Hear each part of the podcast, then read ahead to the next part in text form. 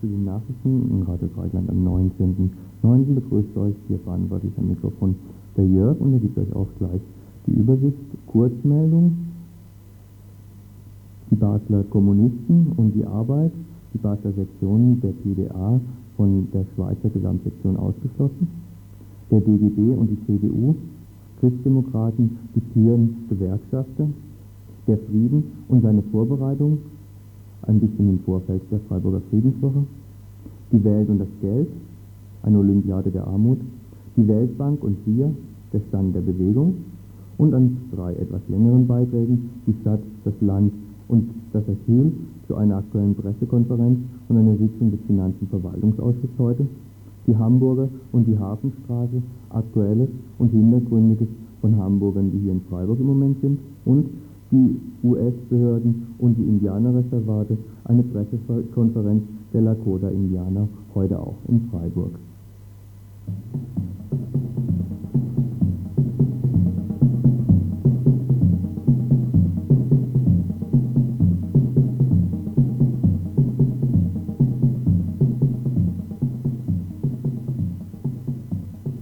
Arbeit ist Stoffverrat am Proletariat, Kommunisten schließen Basler Betonfraktion aus.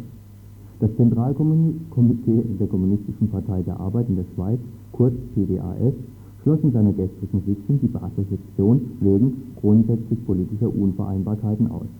Damit erhält der Wandlungsversuch der traditionellen PDAS einen neuen Höhepunkt. Wie Radio Dreikern vorletzte Woche ausführlich berichtete, suchen die Altkommunisten seit Aufkommen neuerer sozialer und linker Bewegung in den 70er Jahren nach einem Umgang mit diesen sogenannten nicht-proletarischen Linken, wie wir sehen. Spätestens seit dieses Spektrum sich mit Transparenten wie Arbeit ist Verrat am Proletariat in die 1. Mai-Feierlichkeiten einmischte, betreibt die Basler PDA-Sektion eine massive Politik der Ausgrenzung. Eine Zeitungskampagne unter dem Titel Wer nichts arbeitet, soll auch nichts essen, war nur das plakative Pendant zu einer schroffen inhaltlichen Linie. Stellungnahmen gegen die Initiative für die alte Stadtgärtnerei, Befürwortung von Polizeieinsätzen bei Demonstrationen und Hausbesetzungen, Zusammenarbeit mit Rechtsparteien in Fragen von Ausländer- und Frauenpolitik hätten sie, so das ZK am Wochenende, bei den letzten Wahlen weit von der Politik der Mutterpartei entfernt. Der gestrige Ausschluss bezieht sich allerdings nicht auf die einzelnen 200 Mitglieder der Sektion Basel, die bei einem klaren Bekenntnis zu der PDAS-Position, also der der Mutterpartei, weiter ihr Parteibuch behalten dürfen. Nur die Sektion als solche soll neu gegründet werden, von Kommunisten und Kommunistinnen, die sich hinter das Programm der PDAS, PDAS stellen, egal ob sie bisher Mitglieder der Sektion waren oder auch nicht. Eine rund 22-köpfige Gruppe der ehemaliger Basler PDA wird sicher dabei sein. Sie haben nämlich bisher schon öffentlich Stellung gegen die Betonpolitik ihrer Basler Genossen und Genossinnen genommen. Ganz erledigt ist der Streit damit freilich noch nicht. Denn erstens wollen die Mitglieder der maroden Betonfraktion noch gar nicht an ihr Ende glauben und ihr Weiterleben mittels Rekurs in der Partei erzwingen. Und zweitens hatte die Basler Fraktion zwar eine recht extreme Stellung innerhalb der Partei, doch Kräfte, die gegen die sogenannte Aussteigerideologie der neuen Linken arbeiten, gibt es grundsätzlich in allen Sektionen.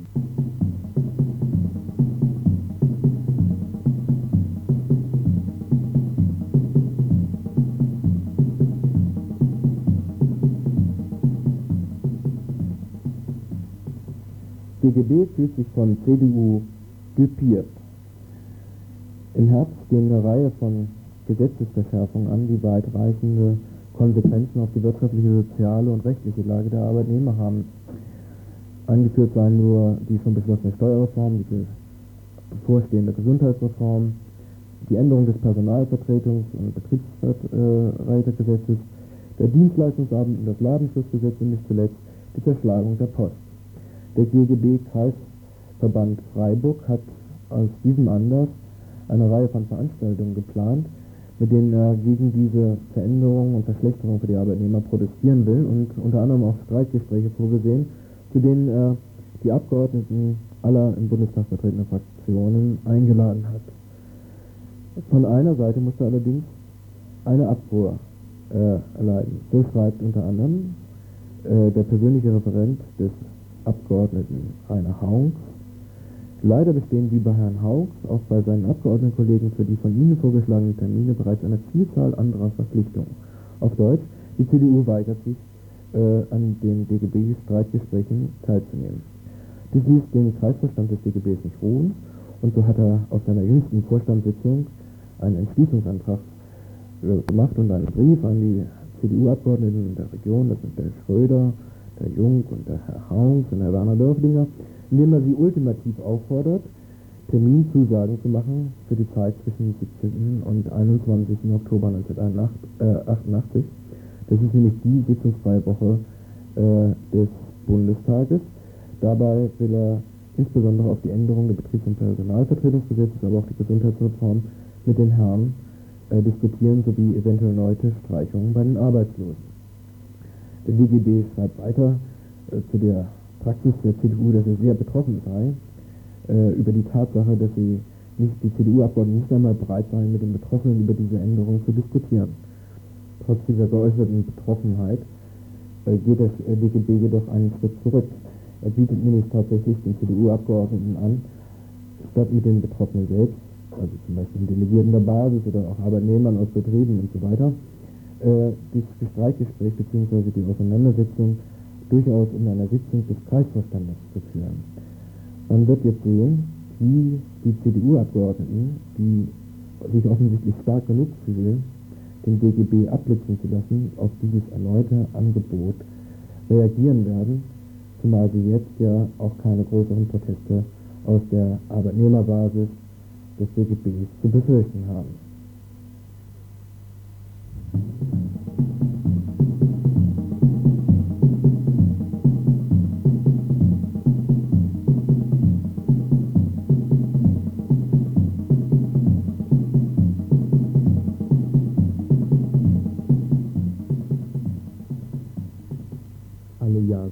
Kommt nicht nur das Christentum, sondern veranstalten die unermüdlichen Schrecken und Recken der Freiburger Friedenswoche auch eine Ebensolche hier in Freiburg. Dieses Jahr bereits die elfte mit Veranstaltungen, wenn wir uns das mal kurz angucken, nicht um sich endgültig zu lernen, sondern um grob einen Überblick zu haben. Am 2. November ein Vortrag vom SPD-Bundestagsabgeordneten Gernot Erler, der Rüstung nach dem INF-Vertrag. Am 9. November eine Gedenkkundgebung, abends ein ökumenischer Gottesdienst und ein Vortrag von Bischof Kurt Scharf. Dann am 8. November eine Theateraufführung in der evangelischen Studentengemeinde von derselben. Am 10. November die Veranstaltung Verjährung über die Gegenwart der Vergangenheit. Eine Veranstaltung im Konzertsaal der Musikhochschule mit Matthias Deutschmann und vielen anderen. Am 11. November jüdische Chronik und Mozarts Requiem, eine Aufführung des Hans-Eisler-Chors. Am 14. November schließlich die politische Situation in Israel und die israelische Friedensbewegung. Jan Böhm von der AfS soweit Veranstaltungen, wie sie bisher stattfinden und eine, die wir noch nicht genannt haben, weil die bisherigen Veranstaltungen dem Rahmen nach zumindest relativ ähnlich waren, wie das, was die letzten zehn Jahre auch lief, aber etwas ganz Neues, das nämlich am 5. und 6. November jeweils ganztags stattfinden wird, unter dem Titel Gewaltfreie Konfliktaustragung mit Kindern in Kindergarten und Schule von den Referenten Jamie Walker und Gerhard Rockenbuch eine ziemlich arbeitsintensive Geschichte. Was genau darunter vorzustellen ist, fragten wir Christa Vogt, die hier in Freiburg auch als lokale Anmeldestelle und Kontaktadresse für diese Sache formiert.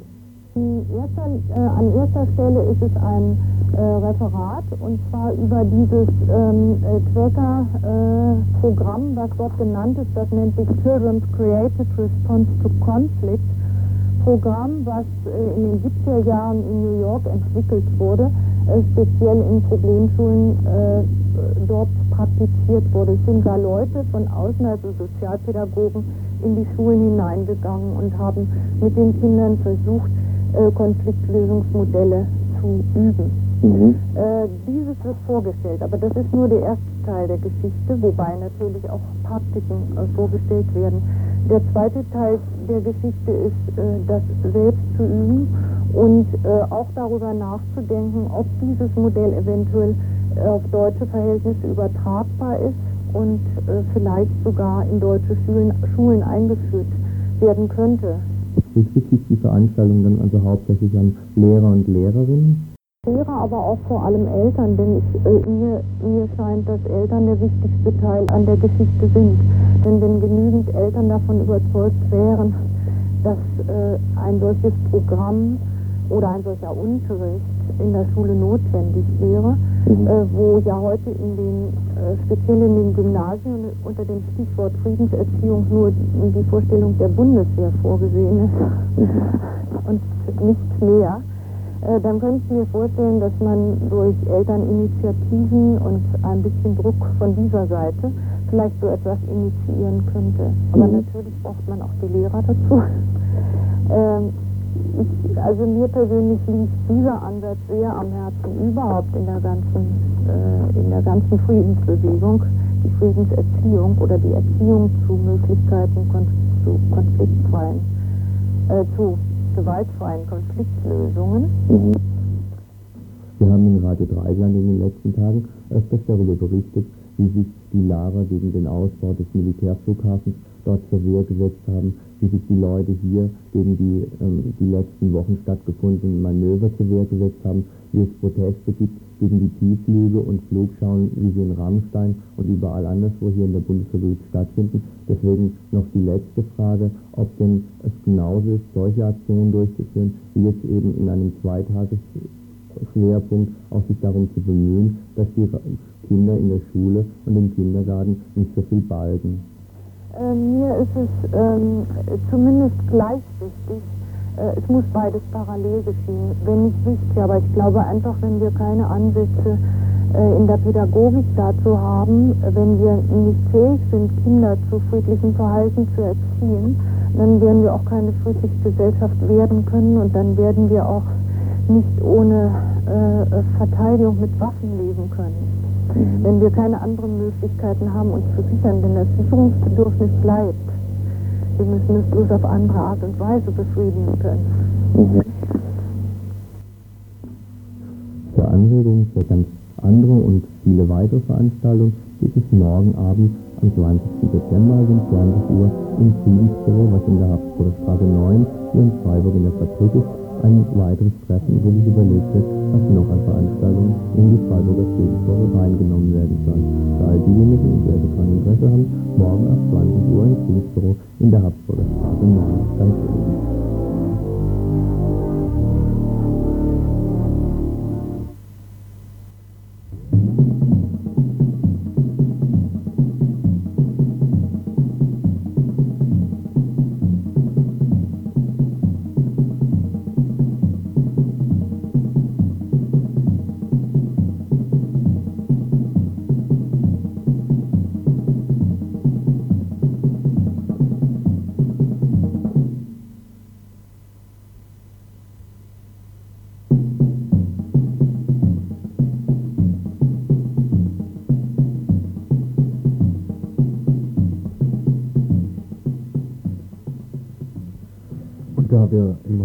heutigen Kurzinfo nicht ganz auf das Thema Olympia verzichten wollen, stellen wir die nächsten Nachrichten unter das olympische Motto höher, schneller, weiter. Die erste kommt aus der Sowjetunion. Dort sind die Verbraucherpreise seit 1970 um 38 Prozent gestiegen. Da die unteren Einkommen, vor allem die Renten, nicht entsprechend stiegen, sank der Verbrauch von Fleisch- und Milchprodukten von ca. 43 Millionen Menschen, nämlich denjenigen, die ein Monatseinkommen unter 75 Rubel haben, um 35 Prozent. In weiten Teilen des Landes gibt es heute, wenn überhaupt, Fleisch, Butter und Zucker nur noch auf Marken. Der sowjetische Ökonom Zaitschenko behauptet, gemessen am Lebensstandard liege die SU unter den Ländern der Erde etwa an 60. Stelle. Und damit wir auch die anderen Medaillenprofiteure aus Korea würdigen wollen, ein Datum aus den USA. Dort leben nach amtlichen Angaben 32,5 Millionen Menschen unter der Armutsgrenze. Die Armutsgrenze ist in den USA definiert mit einem Jahreseinkommen von unter 11.612 Dollar, wobei man berücksichtigen muss, dass im Unterschied zu den Währungskursen der Dollar hier ungefähr mit, einer, mit der Kaufkraft gerechnet wird und die liegt ungefähr bei einer Mark. Von daher ist auch ganz klar, dass es nicht die Armen der USA waren, die mit großem Spektakel auf Massenversammlungen die Präsidentschaftskandidaten kürten. Da lag nämlich auf diesen Massenversammlungen, den Kongressen der Republikaner und der Demokraten, Da lag das Durchschnittseinkommen, zum Beispiel der demokratischen Delegierten, bei etwa 100.000 D-Mark, dasjenige der Republikaner bei 140.000 Deutschmark. Soweit zu den Rubriken höher und weiter. Und da das Schnellere noch fehlt, jetzt die dritte internationale Kurznachricht. Die bezieht sich auf die Regenbogenfraktion. Die war nämlich langsamer gewesen als die sozialistische Fraktion im Europaparlament. Die hatte bekanntlicherweise letzte Woche Yasser Arafat zu Gast. Und nun haben sich die Regenbögler, das sind die Grünen und alternativen Listen aus Europa im Europaparlament, entschlossen, eine Anhörung zu organisieren unter dem Motto Mutiger Friede gefordert. Das Ganze soll im November stattfinden und die Regenbogenfraktion schreibt selbst dazu, äh, für einen israelisch-palästinensischen Frieden Perspektiven für Koexistenz und Kooperation. Aufgrund der aktuellen Ereignisse und Entwicklungen in der Region und auf politisch-diplomatischer Ebene sollen mit israelischen und palästinensischen Gästen die Situation analysiert und Perspektiven einer friedlichen Koexistenz und Kooperation der Völker in der Region erörtert werden. Ziel ist nicht die Wiederholung bekannter politischer Positionen und Gegensätze, sondern das Aufzeigen neuer Elemente in den jüngsten politischen Entwicklungen und die Unterstützung von alternativen Lösungsansätzen. Gehört werden sollen Wissenschaftlerinnen, Betroffene und Personen, die aktiv zur Überwindung des herrschenden Status quo beitragen. Die eingeludenen Personen repräsentieren zum Teil die vielfältigen, auf der israelischen wie auf der palästinensischen Seite vorhandenen Friedenskräfte, die zur gegenseitigen Anerkennung und zu gemeinsamen Verhandlungen bereit sind. Soweit der Beitrag der Regenbogenfraktion zum Nahostkonflikt. Das Ganze soll stattfinden im Übrigen und da werden wir dann weiter darauf eingehen. Wir können im November und zwar am 15. und 16. November 1988 in Straßburg im Europaparlament.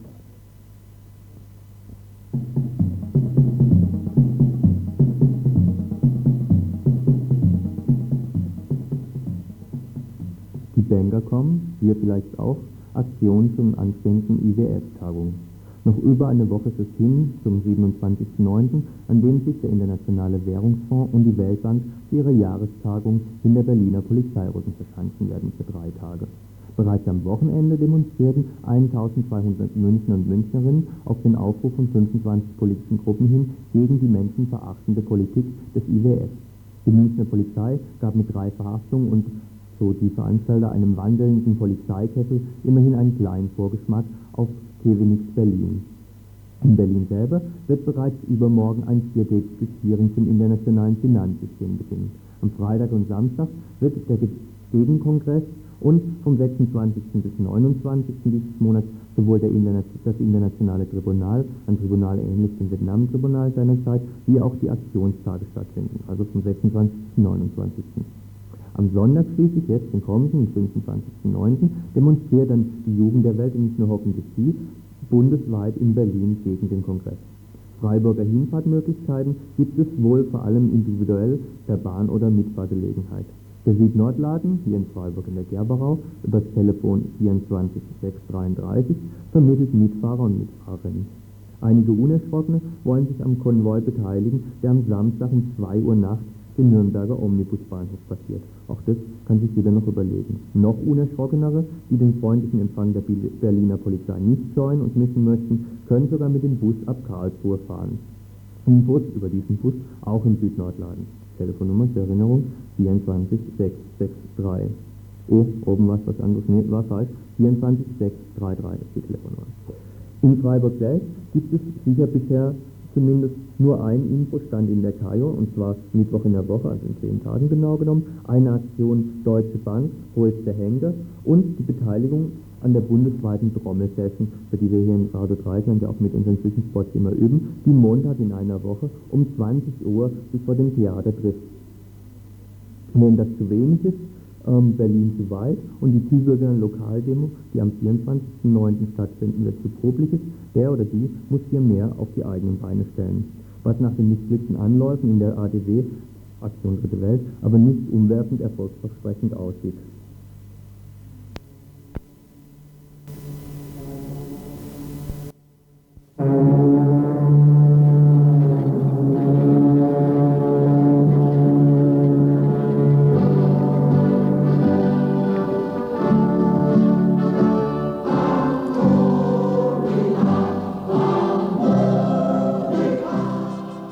Hamburg. Hafenstraße bleibt. Ende August waren in Hamburg detaillierte Pläne an die sehr interessierte Öffentlichkeit geraten, wie sich der Senat für den November die Räumung der Hafenstraße vorstellte. Über diese Pläne hatte dann letzte Woche auch das wertvolle Nachrichtenmagazin Spiegel berichtet und in der Nummer von heute ließ der Hamburger Bürgermeister Henning Foscherau eine Gegendarstellung erscheinen, in der er alles dementiert. Ist Entwarnung angesagt? Ganz im Gegenteil. Wir haben nur einen weiteren Schritt der Langzeit-Zermürbungstaktik hinter uns gebracht, mit der der Senat ganz im Stil moderner Low-Intensity-Kriegsführung auf lange Sicht die Räumung vorbereiten will. Die Situation der letzten Augustwoche, als die Räumungspläne bekannt wurden, war folgende. Die bürgerliche Hetzpresse geilte sich an zwei Sachen auf. Erstens die Palästina-Parole, boykottiert Israel, Waren, Kibbuzime, Strände, keine Stimme wird die Stimme des Aufstandes übertönen, Palästina, das Volk wird dich befreien, Revolution bis zum Sieg und zweitens die Stromrechnung der Hamburger Elektrizitätswerke in Höhe von 60.000 D-Mark für angeblich früher abgezapften Strom. Gegen die Parole liefen israelitische Handelsvertreter und dann die bürgerliche Presse Sturm. Ergebnis? Der Senat gehorchte. Es wurde ein Ultimatum an die Hafenstraße gestellt, und zwar, dass bis zum 31. August die Parole übermalt werden müsse. Am 1. September verschwand der Spruch von der Häuserwand, um dann hundertfach auf Plakaten und als Graffiti überall in der Stadt wieder aufzutauchen. Der Streit um die Forderung der Strommafia ist noch nicht entschieden und wird seinen Rechtsweg gehen. Diese beiden Angelegenheiten fügen sich elegant in eine kontinuierliche Pressehetze ein, die ohne Unterbrechung läuft und läuft und läuft und läuft und läuft. Die Hamburger bürgerliche Presse ohne die regelmäßigen Schreckensmeldungen aus der Hafenstraße wären wie Samstag ohne Fußball. St. Pauli Süd ist aus der Sicht dieser Schmierfinken die Hochburg der, Auto, die Hochburg der Autoknacker, Sexualverbrecher und aller anderen Arten von Terroristen. Außerdem ist für die Presse klar, wo sich Widerstand gegen Senatspolitik regt, Beispiele Flora und die Schickimickisierung in Ottensen, geht das aufs Konto der Hafenstraße. Dabei ist aus gut unterrichteten Kreisen zu erfahren, dass die verschiedenen linken Szenen in Hamburg leider noch längst nicht so gut zusammenarbeiten, wie sich die Rechtspresse das ausmalt. In diesem Zusammenhang, die Szene war in Alarmbereitschaft, wurden die Räumungspläne für Mitte November bekannt. Ein Haus sollte baupolizeilich für unbewohnbar erklärt und geräumt werden. Die entstehenden Randalen sollten dann zum Vorwand genommen werden, um alle Häuser zu räumen, und zwar mit Hilfe des Sicherheits- und Ordnungsgesetzes. Besonders schön ausgedacht, genau zu dem anvisierten Zeitpunkt, dem 13. bis 18. November, wird in Hamburg eine Chefsitzung der NATO stattfinden. Für Ausnahmezustand und IWF-mäßige Bullenpräsenz wäre also sowieso gesorgt gewesen. Außerdem brauchen sie auch ein wichtiges Ereignis wie das NATO-Treffen, um den Gebrauch des Sicherheits- und Ordnungsgesetzes rechtfertigen zu können. In dem Moment, in dem diese Pläne bekannt wurden, konnte der Senat sie natürlich abhaken. Pläne, die sich nicht mehr durchführen lassen, lassen sich leicht dementieren. Hallo, hier ist immer noch Radio Dreieckland. Glücklicherweise können wir jetzt einen Studiogast begrüßen, den Henning aus Hamburg. Henning, du bist Bürgermeister von Hamburg.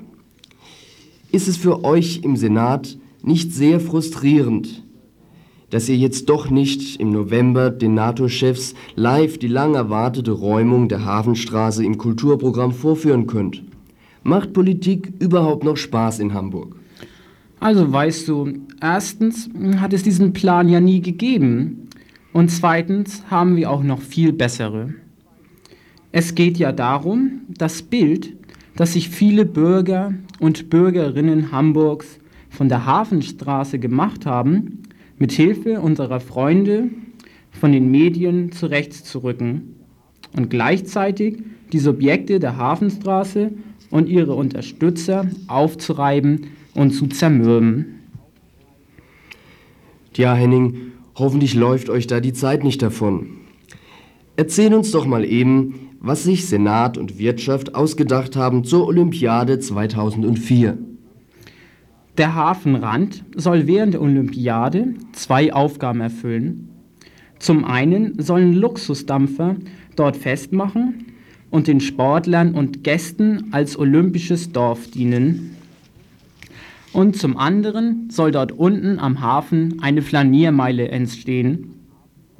Da gibt es nur ein Problem, und das ist der etwas strenge Geruch der Elbe. Aber dazu gibt es schon einen Vorschlag von unseren Freunden von der chemischen Industrie. Die wird während der Olympiade den Fluss parfümieren. Wir dachten da an den Duftton irischer Frühling. Und dafür wird der Senat den Fluss als Werbefläche freigeben.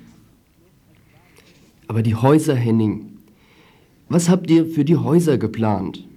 Häuser? Welche Häuser? Na, die Häuser, Henning. Ach, die Häuser. Noch ist nicht aller Tage Abend.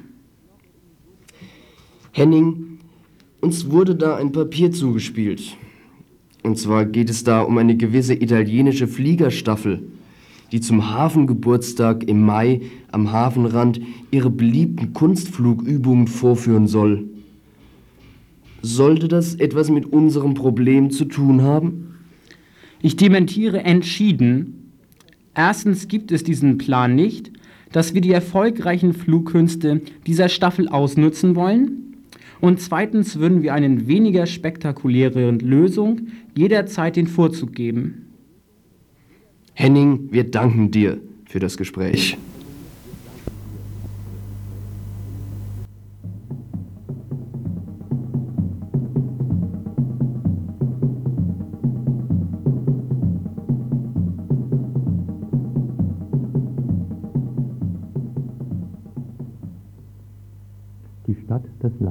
Und das Asyl. Ganz am Anfang der Ausländerwoche, die ja bereits angefangen hat, musste sich heute mehrere Gremien der Stadt mit einem Thema aus diesem Bereich auseinandersetzen, mit Asylbewerbern und Bewerberinnen. Erst heute Morgen auf eine Pressekonferenz durch Sozialbürgermeister See, SPD, und heute Nachmittag dann der Verwaltungs- und Finanzausschuss der Stadt Freiburg mit allen Parteien. Worum es geht? 250 Weitere Asylbewerberinnen und Bewerber bis Jahresende werden erwartet, 65 bereits im September, die vom Regierungspräsidium einfach hier abgestellt werden und die Stadt anschauen muss, was sie mit ihnen macht. Die, da die Wohnstrukturen in Freiburg nicht gerade rosig sind, sieht sich die Stadt hiermit vor erhebliche Probleme gestellt. Der Grund des Ganzen, die Zuweisungsquote ist auf 4,9 Promille pro Einwohner äh, erhöht worden. Das bedeutet, das Land weist ähm, der Stadt Freiburg 4,9 Promille ähm, Asylbewerber und Bewerberinnen zu, die dann von der Stadt irgendwie versorgt werden müssen, was das Land nicht weiter kümmert. Da die Stadt bereits am, am 15. Juli sich darum bemühen mussten, ähm, die 70 aus der geschlossenen Idinger Straße, dem Landeswohnheim für Asylbewerber und Bewerberinnen, diese Personen irgendwo in Freiburg einen einigermaßen angemessenen Wohnraum zur Verfügung stellen und die Wiesenthalstraße umgebaut hat, sieht sie jetzt keine andere Lösungsmöglichkeit mehr, als zwei Holzschnellbauten, wie das offiziell heißt, in der Haslacher Straße gegenüber dem Milchhof aufzustellen. Das Ganze ist ein Schnellbau von zwei Freiburger Architekten entwickelt, unter dem Motto, laut Oberbürgermeister Böhme, wer schnell hilft, hilft hier doppelt, ähm, was allerdings einige Mängel aufzuweisen hat, die sich auch in der Finanz- und Verwaltungsausschusssitzung dann ergab. Der Freie Wähler Stadtrat Schäfer, bestimmt kein besonders linker Hund und von Beruf Zimmermann, sieht auch als einen der Knackpunkte dieser Schnellbauten und Doppelhelfbauten, ähm, dass die Isolierung für den kommenden Winter entschieden zu schlecht ist und dort irgendwas verbessert werden müsste. Ein ganz anderer Punkt dieser ganzen Geschichte, um dort wenigstens 65 Menschen unterbringen zu können, sind zwei bis drei Bettzimmer vorgesehen mit pro Person sage und schreibe 4,5 Quadratmeter Lebensfläche. Das es richtet sich ganz genau nach den Landesrichtlinien, die nur, wenn Bauten genau in dieser Größe aus, ausgelegt sind, auch wirklich die vollen Kosten übernehmen und deswegen die Stadt dem auch nachzieht. Wir haben heute deswegen nochmal kurz beim Tierschutzbund beim Freiburger angerufen, ob die Zahlen ähm, bei Ihnen ähnlich liegen und Sie haben uns mitgeteilt, dass die Hundehaltung zum Beispiel hier in der Bundesrepublik ein Raum von mindestens 6 Quadratmetern notwendig ist. Trotzdem ähm, sind eigentlich sowohl der Sozialbürgermeister See aus der SPD und sein Sozialamtschef Mehl, der seinerseits CDU-Stadtrat ist, ähm, recht zufrieden mit dem, was dorthin gestellt werden soll und was heute vom Finanz- und Verwaltungsausschuss genehmigt werden soll. Aus der Pressekonferenz heute Morgen erst Herr See und dann Herr Mehl.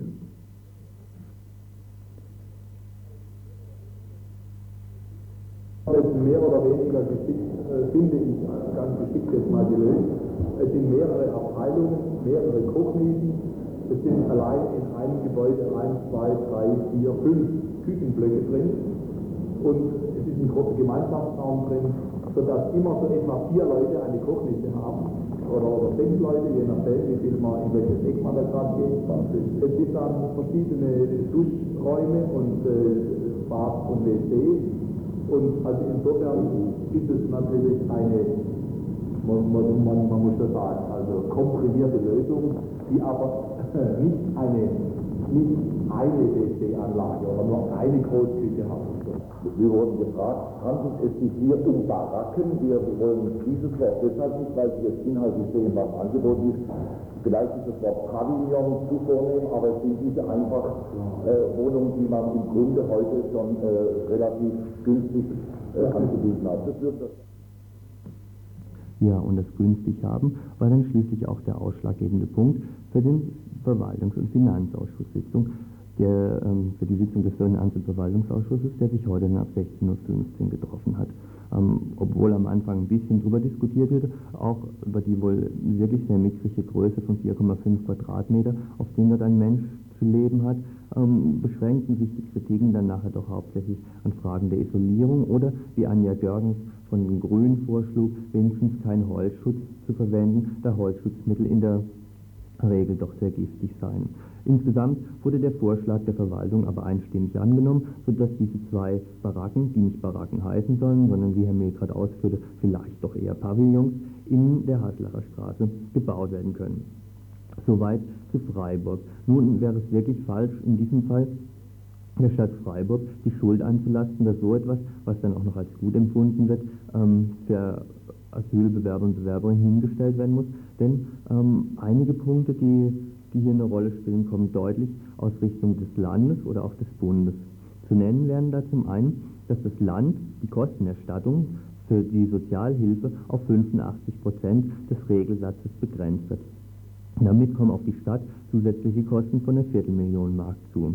Als weiter haben sie eine Beschränkung der Unterkunftskostenerstattung äh, in Höhe der Wohnheimgebühren gefordert. Das heißt, alle Asylbewerber und Bewerberinnen, die nicht in Wohnheimen wohnen und von in städtischen Sozialwohnungen unter Umständen untergebracht werden sind, kriegen nicht das volle Wohngeld erstattet, wofür die Stadt natürlich dann selbstverständlich auskommen müsste.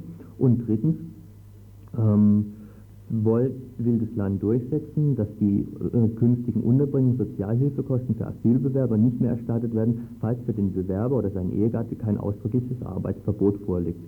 Davon betroffen sind besonders äh, Bewerber aus dem Ostblock, außer Ungarn und Polen, denen ähm, meistens nach einem Jahr die Arbeitsaufnahme gestattet wird, was aber grundsätzlich nicht stattfindet oder meistens nicht stattfindet, weil die Arbeitsmarktlage hier in Freiburg so schlecht ist, dass sie überhaupt nichts finden. Deswegen auch weiterhin von dem Sozialetat der Stadt getragen werden müssen. Und als viertes schließlich, dass es einen Pauschalbetrag von 250 Mark pro Jahr und aufgenommen Asylbewerber gibt durch das Land. Der soll jetzt auf 300 Mark erhöht werden, was erstmal gut wäre, aber dadurch zum Beispiel das Land sich nicht mehr bereit erklärt, für die notwendigen Sprachkurse für Asylbewerber und Bewerberinnen aufzukommen.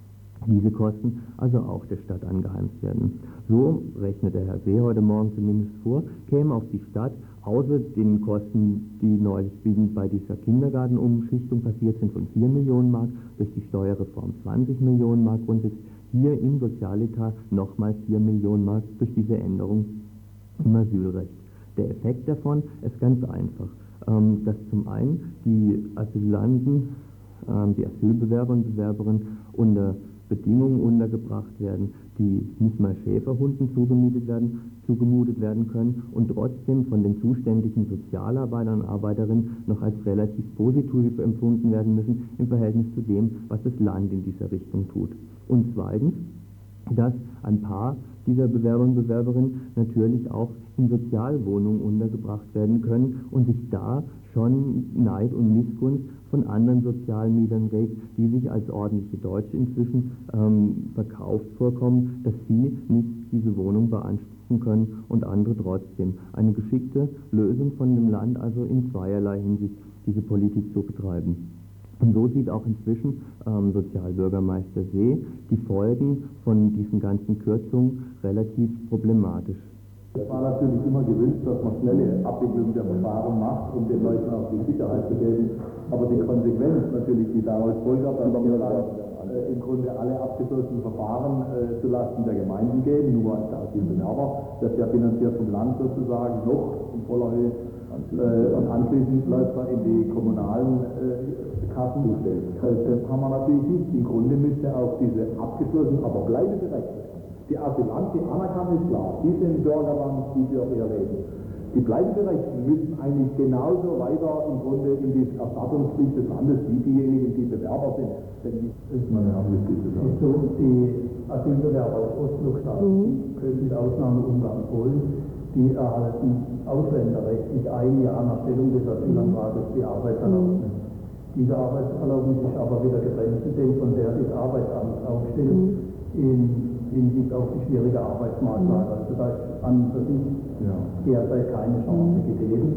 Die Bleibeberechtigten können äh, dann nach fünf Jahren eine Arbeitserlaubnis erhalten, aber die Frage ist, ob äh, tatsächlich äh, sich daran eine Arbeit äh, anschließt. Erstens können erst nach auf ihr Rahmen, ja, sie können ja dann gar nichts machen. Ja. Aber es ist ja nicht also die Stimmung in der Bevölkerung ist äh, in der Tat äh, sehr gemischt, muss man sagen. Es gibt heute schon äh, sehr kritische, um nicht zu sagen negative Stimmungen im Wohnungsamt äh, der Siedlungsgesellschaft, wo Leute eben äh, sehr äh, negativ sich äußern über Asylbewerber oder Ausländer, die Wohnungen kriegen. wir versuchen natürlich auch darauf hinzuweisen, dass es auch Verpflichtungen gibt, äh, die wir auch erfüllen wollen.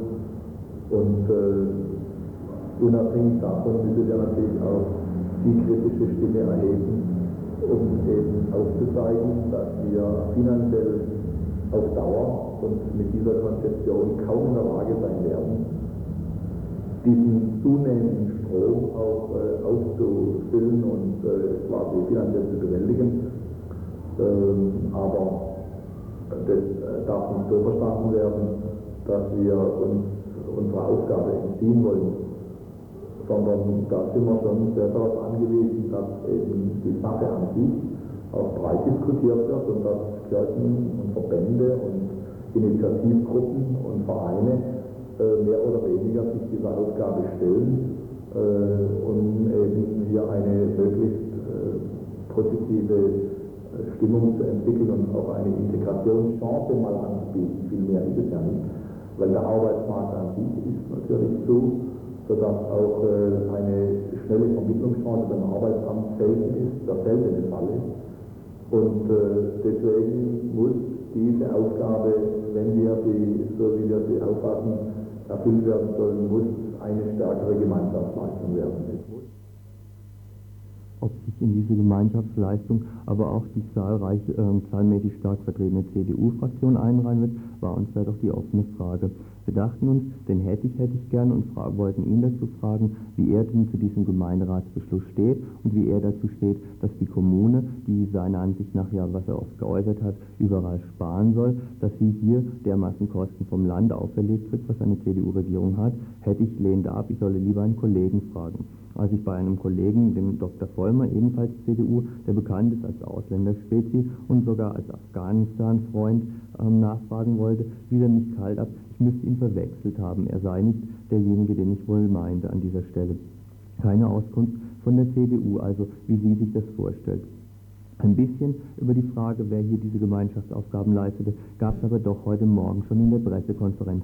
Bei einem kurzen Disput nämlich von auf der einen Seite Herr Mehl, CDU, ähm, und auf der anderen Seite dann danach Herr See von der SPD, dem Sozialbürgermeister, über die Frage, ob wie das denn grundsätzlich einzuschätzen ist, ob es hier in Freiburg, ähm, rein abgesehen von diesem finanziellen äh, Rahmen, der durch, die, der durch das Land immer enger gezogen wird, zu viel Asylbewerber in Freiburg sind und darüber das große Gespenst dieser Überfremdung ähm, ins Haus steht. Dazu nochmal kurz die, den Diskurs, zuerst mit Herrn Mehl, CDU, und dann Herr See, SPD.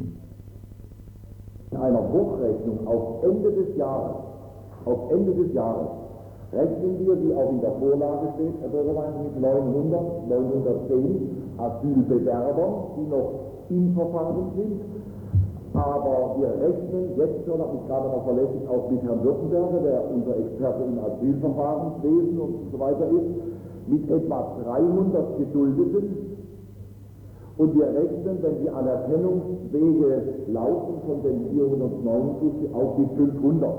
Jetzt zählen Sie mal 700, diese 910 äh, mit den 300 zu erwartenden Geduldeten zusammen und die dann 500 anerkannte. Das gibt für die Stadt Freiburg in wenigen Monaten 1700 aus dem Gesamtkreis, ich überschreibe, Asylsuchende, die man als Bewerber anerkannte und bleibeberechtigte ist gleich geduldete nehmen muss. Im Moment stünden wir etwa bei 1470 bis 1500 und diese plus 250 und ein paar andere dazu aus Bleibeberechtigung anerkannt, gibt mehr als 1700 in dieser Stadt Freiburg. Das muss man also mal herausstellen. Und also das ist, das ist 1%. Ja, klar, das ist 1%. Hochrechnung also diese, diese, diese 80.000. Thematik, die in der Bundesrepublik oft entfaltet wird äh, zum Thema Asylbewerber, äh, kann ich mit Blick auf andere Länder überhaupt nicht nachvollziehen. Wir haben ein Prozent, allenfalls und in der ganzen Europa, bei uns in der Bundesrepublik.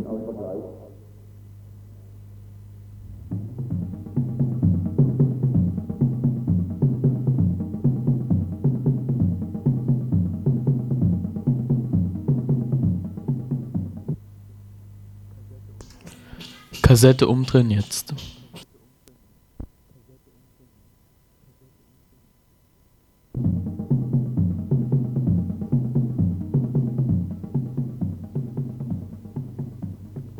So, damit wären wir mit der Zeit für das heutige Info eigentlich schon am Ende. Trotzdem sind wir mit dem Info noch nicht am Ende. Es gibt noch einen Beitrag über die Pressekonferenz der Lakota-Indianer. Ähm, da das aber ohnehin gut in den nachfolgenden Internationalismus-Blog passt, machen wir jetzt praktisch quasi so einen fließenden Übergang von der Infosendung in den Internationalismus-Sendung rein.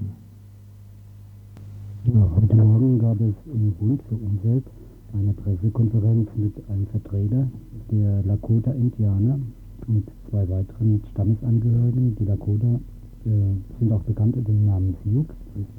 Vom Bund für Umwelt und die Gesellschaft für bedrohte Völker gab es schon jetzt in den letzten zwei, drei Jahren mehrere Veranstaltungen unter anderem auch dieses Jahr die Kampagne Das Uran muss in der Erde bleiben, wo auf die Probleme der indigenen Bevölkerung in verschiedenen Kontinenten und Ländern hingewiesen wird. In dem Zusammenhang ähm, unterstützt der Bund mit den Gesellschaft für bedrohte Völker verschiedene Projekte, wo jetzt kurz darauf hingewiesen wird. Äh, vom Bund, vom Naturschutz und der Gesellschaft für bedrohte Völker hatten wir ja, wie Sie sich erinnern, im April dieses Jahres neun Ureinwohner in Deutschland zu Gast auf einer großen Rundreise zu Problemen des Uranbergbaus und der Atomwaffentext. Und wir haben seitdem in dieser Sache nicht locker gelassen, sondern eine Vielzahl von Projektvorschlägen zusammengestellt in Absprache und Zusammenarbeit mit äh, den Vertretern, der, äh, die uns damals besucht haben, von den verschiedenen Indianer- und indigenen Völkern. Und äh, so haben wir zum Beispiel bezogen auf Kanada, wo es besonders übel aussieht, das ist ja die, der größte, größte Uranabbaugebiet der Welt, und die Ureinwohner sind dort auch in einer besonders schwierigen Lage, auch relativ wenig organisiert. Äh, dort haben wir es am, nötigsten, am allernötigsten gefunden, ähm, eine äh, unterstützende Partnerschaft zu übernehmen, die wir jetzt im Landesvorstand hier auch äh, dann beschlossen haben. Und ähm, bauen ein Informationsbüro auf, was über die Gefahren der Uranwirtschaft und die Gesundheitsgefahren und die Umweltgefahren informieren wird. um dort etwas entgegenzusetzen und die, auch die natürliche Umwelt dort äh, vor weiteren schlimmen Schäden zu bewahren. Das ist sicherlich eine sehr schwierige Aufgabe, aber sie muss begonnen werden. Und ähm, wir haben in der Tat diese Partnerschaft dort angeboten und sind jetzt dabei, die erforderlichen Mittel dafür, es gibt es sicherlich nicht ohne Geld zu machen, äh, zu sammeln. Und äh, werden dann wissenschaftliche Literatur zur Verfügung stellen, auch über auch deren Probleme mit bearbeiten und darüber hinaus auch dann äh, Strahlenmessgeräte zur Verfügung stellen, die jetzt hier in Freiburg sehr preisgünstig gebaut werden von einer kleinen Firma. Äh, und außerdem sind wir dabei, wir haben schon angefangen, die GSBV federführend, die Gesellschaft für bedrohte Völker, ein Videoprojekt äh, fertigzustellen, bei dem, in dem die Gefahren des Uranbergbaus und auch die sozialen Nöte und äh, die äußerst schwierige Situation der Indianer in Kanada dargestellt wird. Apropos Videoprojekt, das wird äh, und Strahlenmessgeräte, diese äh, beiden Teilprojekte werden auch für andere äh, indigenen Völker äh, von uns vorgeschlagen. Eben alle, die mit Uran und äh, Strahlen zu tun haben. Das betrifft die ähm, äh, Western Shoshone, etwa in Nevada in den USA, das betrifft aber auch die Lakota, die in ihrem, in, ihrem, Gebiet ja Uranbergbau hatten, wovon auch nach Deutschland exportiert wurde, vor allem in den 60er und 70er Jahren haben wir relativ viel Uran aus den USA bezogen. Und die Folgen sind riesige äh, Strahlenhalden von Uranabfällen, die natürlich dann weiterhin die Gegend vergiften und verseuchen. Darüber werden wir sicher auch noch Fragen stellen können. Und bei den Lakota speziell ähm, wird hier jetzt in Freiburg das Solar-Wind-Energieprojekt besprochen, was ebenfalls auch für andere indigene Völker interessant ist. Und wir werden dann an diesem Projekt hier auch lernen und, äh, erfahren, äh, wie gut sich das dann äh, dort äh, nutzen und transferieren lässt und inwieweit es dann tatsächlich eine sehr gute Hilfe ist, mit, äh, äh, dass die Energie, die sie an sich selber kaum bezahlen können, dass sie sich auch selber herstellen auf umweltfreundliche Weise und nicht von Atom und Kohle, andere Energien abhängig sind, die ihnen ja gerade so arg zu machen. Das ist also vom Bund und äh, der Gesellschaft für bedrohte Völker in einer Reihe von Projekten. Jetzt sind die Lakota-Indianer eben in der Bundesrepublik und versuchen zu informieren, um Unterstützung zu bekommen. Und zwar versuchen sie sowohl Wissen und Informationen aufzunehmen, wie sie ihre Ressourcen umweltfreundlich und im Sinne einer ökologischen Existenz nutzen können. Sie interessieren sich für Sonnenenergieprojekte und auch noch für andere Dinge. Und zweitens versuchen sie Unterstützung zu bekommen für die Anerkennung, für die Mitarbeit von mindestens zwei Nationen, die vor dem Internationalen Gerichtshof einen Antrag von ihnen unterstützen sollen, dass, dass ihre Angelegenheiten, die sie mit der USA haben, ihre Konflikte, weil in den USA als Staat in ihre Geschehnisse eingreift, dass das keine inneramerikanischen Angelegenheiten sein, sondern dass es bilaterale Angelegenheiten sind und demnach ihr Recht auf ihr eigenes Gebiet, das ihnen schon zugesprochen wurde vom obersten Gerichtshof der USA, bestehen bleibt und sie über ihr Land verfügen können und auch Entscheidungen treffen können, was mit den Ressourcen geschieht, wie mit dem Land umgegangen wird. Dass das keine einfache Sache ist, hat sich schon bewiesen. 1984 waren sie mit demselben Anliegen schon einmal in Deutschland, haben über die Grünen versucht, im Bundestag eine Entschließung zu erreichen für den Internationalen Gerichtshof, aber das war schlecht möglich. Äh, es sind Verbindungen der Bundesrepublik zu diesem Gebiet, nämlich die Bundesrepublik bezog einen Teil von Uran in den 60er Jahren aus dem Gebiet der Black Hills in Dakota und damals darauf angesprochen wurde sie äh, auf jeden Fall nicht in die inneramerikanischen Angelegenheiten eingreifen, indem sie ungefragt eben diese Naturschätze über multinationale Konzerne ausbeuten lässt und äh, gegen festgelegte zugesprochene Gebietsrechte verstößt, das war ihnen damals und ist ihnen vielleicht auch heute noch egal.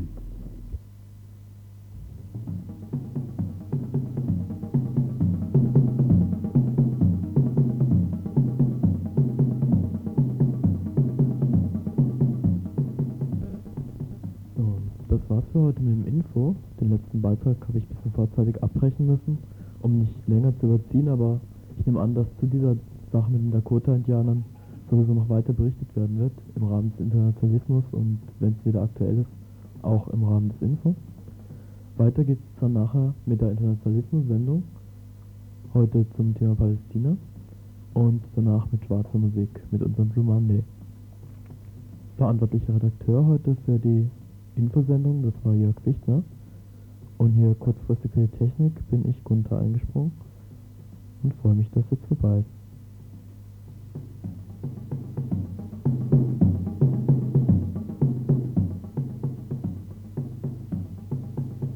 Guten Abend, liebe Hörerinnen und